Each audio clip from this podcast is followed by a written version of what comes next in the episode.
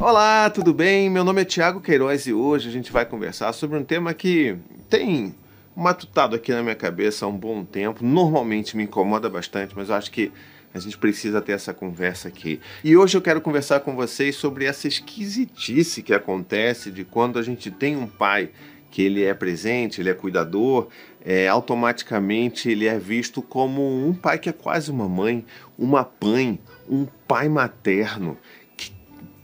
Por que, isso acontece? Né? Vamos, vamos conversar sobre isso hoje. Mas antes eu queria pedir a sua ajuda para você se inscrever no meu canal, pois é, se inscreve aqui, a gente já está com espaço novo, cenário novo, posso abrir meus braços que eu não bato mais em parede, tem lugar para tudo agora estamos aqui né, completamente dedicado a fazer novos conteúdos aqui no meu canal. Então conto com a sua ajuda para se inscrever no meu canal, para ativar o sininho, para ajudar a divulgar esse vídeo por aí, tá bom? Ainda mais nesse período do ano que a gente está conversando aqui, não é verdade? Então vamos lá, deixa eu falar para vocês é, sobre de onde veio essa minha vontade. Essa minha vontade sempre existiu de falar sobre esse tema, mas ela se tornou muito mais forte quando eu recebi um e-mail de um pai me fazendo umas perguntas. Então eu vou ler esse e-mail, conversei com ele, ele me autorizou de ler o e-mail e tudo mais. Vou ler esse e-mail aqui e aí a gente vai discutir sobre isso, beleza? Então vamos lá. O e-mail dele começa assim: Oi Tiago, tudo bem? Veio acompanhando o seu trabalho há pouco tempo, mas já tem me ajudado muito. Hoje entrei no seu grupo de membros do seu projeto do Apoia-se e você já me deu um oi no grupo do WhatsApp, então posso dizer que nos conhecemos. então é um apoiador. Então né, a gente agradece muito por todo mundo que apoia, tá lá no apoia.se barra vírgula, fica a dica, vai lá, 15 reais você já começa a trocar ideia com a gente lá. Mas vamos lá. Mas eu vou falar um pouco sobre a minha paternidade. Eu sou pai de um menino de quase 5 anos e de uma menina de quase 3 anos. Moro fora do Brasil e quando eu me tornei pai, também foi fora do Brasil e era num país que tinha uma cultura muito interessante, principalmente no que diz respeito à paternidade, bem diferente do que temos no Brasil, onde os papéis são divididos de forma bem igualitária e são valores que me identifiquei e tomei para mim. Isso acabou moldando um pouco da minha personalidade e minha forma de ver o mundo. Eu sempre fui mais entusiasmado do que a minha esposa com relação a ter filhos, e quando o momento veio, eu tomei a frente da vida das crianças. Eu sou quem dá mais carinho, quem resolve as coisas, leva para a escola, para o parquinho, para o médico, etc, etc. E na definição clássica dos papéis nesse mundo machista onde vivemos, eu faço o papel que normalmente é atribuído às mães. Meu estilo de paternidade tão materno, aí já já me tá? Faço uma pausa aqui que já mas a gente vai falar sobre isso. Sempre impressiona minha família e amigos no Brasil quando visitamos, né, que não estão acostumados com essa dinâmica familiar aparentemente pouco comum. É raríssima, para falar a verdade. E devido a vários motivos que impactaram o amadurecimento emocional da minha esposa, normalmente me vejo em situações que tenho que me comportar como pai dela também. É bem pesado. Essa é uma outra questão que a gente precisa conversar também. Mas vamos lá.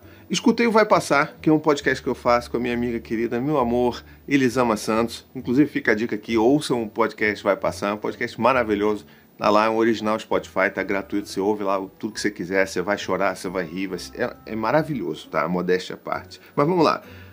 Escutei Vai Passar sobre separação e me senti identificado no papel das mulheres que vocês escreveram, sobrecarregado, sendo pai para minha esposa, dando conta do trabalho da família etc., mas com o diferencial de não ter as mesmas pressões sociais que as mulheres sofrem.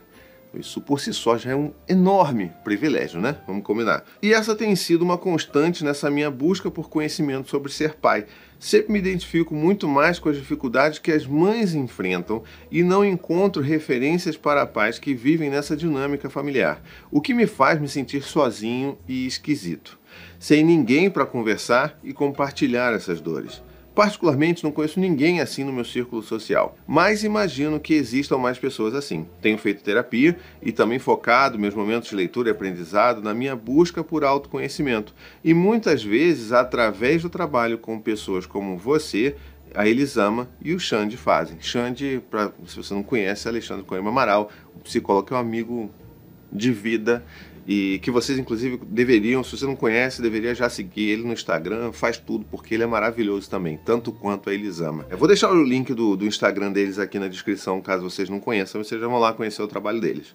Virei fã de todos vocês. E acho que seria muito legal se em algum momento, em algum dos seus canais, você pudesse falar um pouco dessa realidade. Os pais maternos, onde vivem, como são, o que comem. Muito obrigado pelo seu excelente trabalho. Então, meu querido, é, eu lembro que quando eu recebi essa mensagem, várias coisas me bateram assim como acho que você percebeu aí assistindo o vídeo enquanto eu lia, e que talvez tenha causado esses estranhamentos em você. E eu respondi a ele, falei assim, olha, é, eu não vou conseguir responder isso aqui no e-mail, porque eu vou ter que falar muito sobre isso. E eu gostaria de saber se eu posso fazer um vídeo sobre isso, elaborar, é, vou, vou proteger a identidade, não vou falar seu nome, nem nome dos filhos, dar muitas características, nem falar o país onde você mora e tal, mas eu queria muito poder fazer um vídeo sobre isso. E ele concordou, então estamos aqui. Existem algumas questões aí que eu acho que a gente precisa abordar, né? É, e assim, a primeira delas é essa questão do pai materno, né? É, essa coisa que é uma aberração de nomenclatura, eu acho que não tem outra palavra para eu descrever. Essa coisa de você chamar de pai, pai materno, é quase uma mãe. Isso tudo são aberrações que existem e que foram provocadas por uma sociedade em que a gente vive um machismo tão forte que a gente não consegue enxergar um pai que quer fazer o seu papel de pai, porque é só isso que ele está fazendo, como pai, né? A gente precisa de um nome novo, porque para dizer que ele está fazendo o que ele deveria estar fazendo. É por isso que esses termos, essas aberrações, elas me causam um certo incômodo, porque, na real, se todo pai fizesse a sua parte, todo pai exercesse plenamente a sua função de cuidador dos filhos, isso não aconteceria. Todo mundo seria ou pai ou mãe. Eu entendo que na primeira interação que eu fiz com esse pai aqui por e-mail, eu dei essa pincelada, falei assim, olha, talvez a minha resposta ela seja um pouco mais crítica, uma reflexão um pouco mais crítica, talvez você possa se sentir um pouco atacado, não sei, então dei para ele um, um, uma pincelada do que, que eu pensava e aí ele me comentou uma coisa que não está nesse primeiro e-mail, mas que eu acho que é relevante a gente falar, que como ele faz terapia, como ele falou aqui, né? Inclusive eu acho que todo mundo deveria fazer terapia, se possível, se acessível. Mas ele falava assim, não, porque é, a minha psicóloga mesmo fala e, e, ela traz muita questão de Winnicott. Eu já falei bastante de Winnicott aqui, falo também não vai passar. É, e se vocês quiserem que eu faça um vídeo especificamente sobre Winnicott, eu posso fazer aqui também, que é um psicanalista britânico que fala sobre a infância de uma forma linda. E ele fala, não, porque existe, né? A minha psicóloga falou, que o Winnicott sempre fala da função materna e tudo mais, e de fato, né? Mas a gente precisa lembrar que, assim, isso são coisas lá de 1900 e bolinha, 1940, 1950. Então é óbvio que todos esses estudos, que ainda são muito importantes para a gente entender o desenvolvimento infantil, e não estou falando só do, do Donald Winnicott, estou falando também do John Bowlby, que eu já mencionei aqui no canal, né, que cunhou a teoria do apego, fundou a teoria do apego, teorizou né, a teoria do apego. Então, todas essas pessoas, elas vieram de um lugar, de um contexto que precisa de atualização. Não é porque quando eles estudaram e fizeram todas essas teorias, eles focaram tudo no, na função materna, que significa que isso é, é, está dado assim, que o cuidado ele é uma função da mãe. Não pode ser. A gente precisa atualizar isso. A gente precisa entender que a função do cuidado ela é de, de quem está ali, do, da figura do cuidador principal daquela criança, seja o pai, seja a mãe, seja a avó, seja a tia, né, seja alguém, algum profissional numa instituição. Então assim, a gente precisa atualizar isso. É claro que todos esses livros vão estar sempre referendando e fazendo estudos e falando sobre a mãe nesse papel da criação do vínculo. E a gente sabe que isso é um reflexo da sociedade, né? Tal qual hoje. Se a gente hoje for pegar, fazer um grande estudo sobre qualidades e tipos de vínculos que são desenvolvidos com bebês, hoje a gente ainda vai encontrar, é óbvio, a maior parte das funções de cuidado delegadas às mães, porque a gente ainda vive nessa sociedade. E o que, que eu quero dizer com isso? Eu quero dizer que não é porque essa aberração em função de uma sociedade patriarcal que a gente vive existe que a gente vai criar uma contra-aberração e chamar o pai que, de pai materno ou de pai, entendeu? Então, assim, discordo é, que a gente precisa utilizar esse termo, e sim, ele está sendo pai. E eu acho, inclusive, que esse é o primeiro ponto que eu queria bater muito aqui. Não existe pai materno, não existe pai que é quase mãe, não existe pai tá bom? Se você concorda comigo ou discorda, inclusive, deixa aqui já nos comentários, vamos fazer esse diálogo aqui, que eu acho que essa nossa conversa vai render muita reverberação ainda, né? Então, já deixa aqui nos comentários. E agora, a gente começa a entrar num lugar um pouco mais sensível, um pouco mais difícil, mais aprofundado, que é entender que o homem, o pai, assumir essa, esse rótulo de pai materno, esse rótulo de pai, de um pai que é quase mãe, isso é extremamente sedutor. Né? Isso daí é um baita de um carinho no ego. Isso quer dizer o quê? Isso coloca esse homem num papel, sabe, melhor, maior dentro dessa sociedade em que o homem precisa ser desconstruído, ele tem que ser descolado, ele tem que ser pai que cuida, tudo mais. Então, assim, o pai materno é algo muito sedutor para esses homens, né? Que começam a ver que, nossa, olha só, eu sou diferente dos outros pais, eu sou melhor dos outros pais. Por mais que a gente já saiba de logo de início que se comparar com outras pessoas é uma furada, né? A gente tem que comparar com a gente mesmo em termos evolutivos ao longo da vida, mas existe essa comparação. Não, eu sou muito melhor do que aquele outro pai, mas esse outro pai faz o quê? E nem tá na, na certidão de nascimento do filho, sabe? Então, assim, não faz sentido esse tipo de comparação. Mas essa não é nem de longe a pior comparação, a comparação mais perigosa que pode existir. Pode existir uma comparação que, que não é o, talvez nem seja o caso desse pai que mandou esse e-mail aqui, mas é por isso que eu queria trazer esse e-mail para a gente poder falar sobre tantas outras coisas que esse e-mail me provocou. Mas a, a comparação mais perigosa que pode acontecer é a comparação dentro de casa. É quando esse pai tão né, tão enchido ali de ego e tão se sentindo bem, melhor, ele começa a se comparar com a própria mãe, começa a querer ser mais do que a própria mãe. Quer ser mais mãe que a própria mãe, quer ser mais materna que a própria mãe. E é por isso que essas aberrações de nomenclatura e da sociedade que a gente vive acontecem, né? Porque chega nesse lugar que ele fala assim: não, poxa, eu dou até mais carinho que a mãe.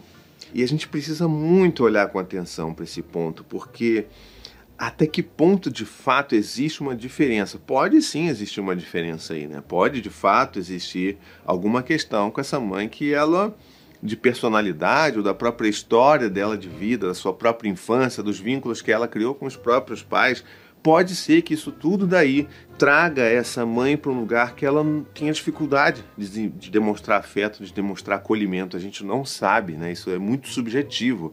Mas, de novo, isso é um processo dessa mãe, né?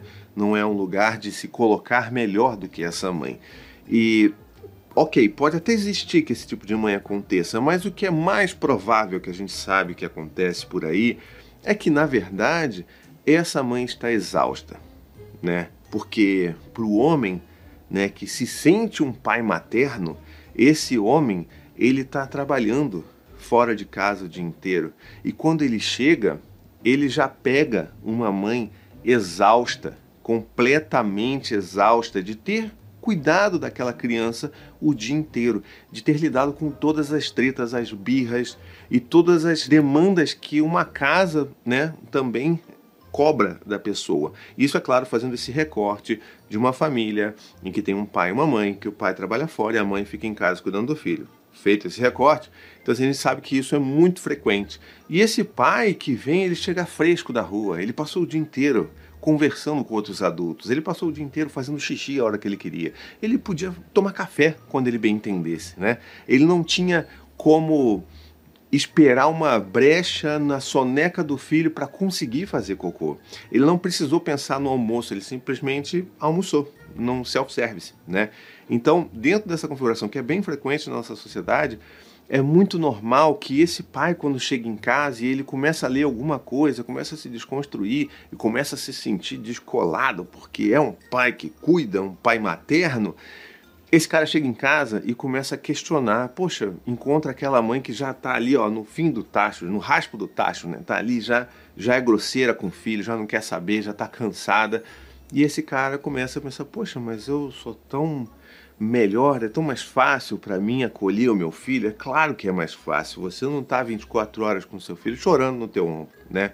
Então, assim, é muito importante, fica esse alerta para você que está vendo esse vídeo, você que é pai, que às vezes se sente dessa forma, muito cuidado. Isso é muito sedutor, mas é muito, muito problemático, porque até que ponto essa mãe, na verdade, não está sobrecarregada. Enquanto você está lá fora, tudo bem, está trabalhando. Ninguém está questionando que isso também dá trabalho. Mas ela também está trabalhando muito dentro de casa, criando uma criança durante a maior parte do dia. E quando a gente chega em casa e encontra aquela situação de caos, não, não, pode deixar que eu resolvo aqui. Vem cá, filho, não sei o quê, vamos tomar um banho, vamos fazer uma chantala e não sei o quê. A gente precisa lembrar que aquela mãe estava ali fazendo isso tudo antes de você chegar. E que às vezes não é necessariamente você sendo muito mais carinhoso do que ela, né? Porque não é. Isso só reforça esse afastamento entre o pai e a mãe, esse abismo é, no relacionamento, que inclusive pode acabar ocasionando em separação, porque se torna insustentável. Esse cara nunca vai entender o lado dessa mãe. Então é muito importante que a gente pare e pense sobre o como é sedutor ser um pai legal, ser um pai de Instagram, um pai que cuida do filho. É muito sedutor. Todo mundo ganha biscoito, mas você tá ali, você tira uma foto, todo mundo fala: "Meu Deus, que homem maravilhoso, você teve muita sorte". Fala para a esposa, fala para a mãe: "Nossa, você tem muita sorte, né, ter um marido assim". E ela tá lá desgraçada, né? Tá o dia inteiro cuidando daquela criança para chegar no fim de semana e esse pai, né, desabrochar e ser maravilhoso. Então assim, precisa ter uma análise, uma reflexão muito crítica sobre isso. E além disso, é claro, especificamente sobre esse e-mail, é, para mim me, me, toca um pouco, né, me deixa um pouco assim, é essa coisa de você achar que você tem que cuidar, você tem que ser um pai para sua companheira. Não, você não tem que ser. Você não tem que ser nada disso, tá? E assim, pode até existir a situação em que a sua companheira não queira que você exerça esse, esse papel, né? Assim, porque isso é uma questão dela. Se ela precisa de uma figura paterna, não se sabe o que aconteceu, não se sabe o que está rolando, qual foi a história dela, qual é a relação dela, mas isso é uma questão que ela precisa resolver. Você não tem que é, ser uma figura paterna para ela, você tem que ser uma figura paterna para seus filhos, e é isso. Então, de novo, junto com esse papel sedutor de que ah, eu cuido tão bem, eu sou tão bom assim fazendo isso e tal, eu faço isso com os meus filhos, mas eu cuido também da minha esposa. Não, a gente está misturando os papéis, não é para fazer isso. Tá? Eu não estou falando especificamente sobre você, não. Estou pegando esse exemplo e estou abrangindo, tá bom? Porque isso pode servir para muitos homens por aí que se sentem nesse lugar e que, se você tem essa dúvida, se você acha que você está sendo isso, pare de fazer isso agora. E o máximo que você pode fazer é conversar é incentivar essa pessoa a fazer uma terapia, né, essa mãe a, a, buscar algum tipo de apoio, a pensar sobre essas questões e respeitar o tempo dela, porque ela pode não querer. E tá tudo bem também, sabe? Então, assim, a gente.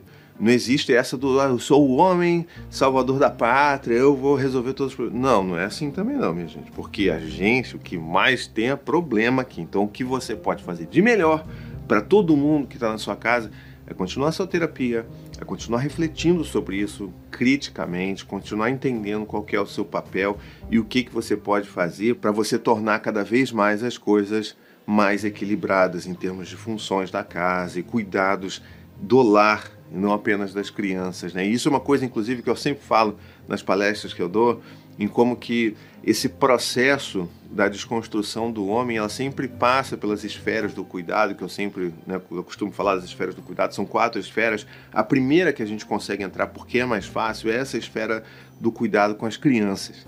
Então é muito fácil para esse homem que já está um pouco atento começar a desenvolver esse papel. Mas as outras esferas, como o cuidado com, com a casa, o cuidado com a companheira e o cuidado principalmente consigo mesmo, essas esferas sempre ficam de lado. Então, vamos conversar sobre isso, vamos pensar. Se você quer que eu fale um pouco mais sobre essas esferas do cuidado, me fala. É um tema que eu sempre trago nas minhas palestras, mas eu posso falar aqui tranquilamente para vocês e que faz parte desse processo de desconstrução.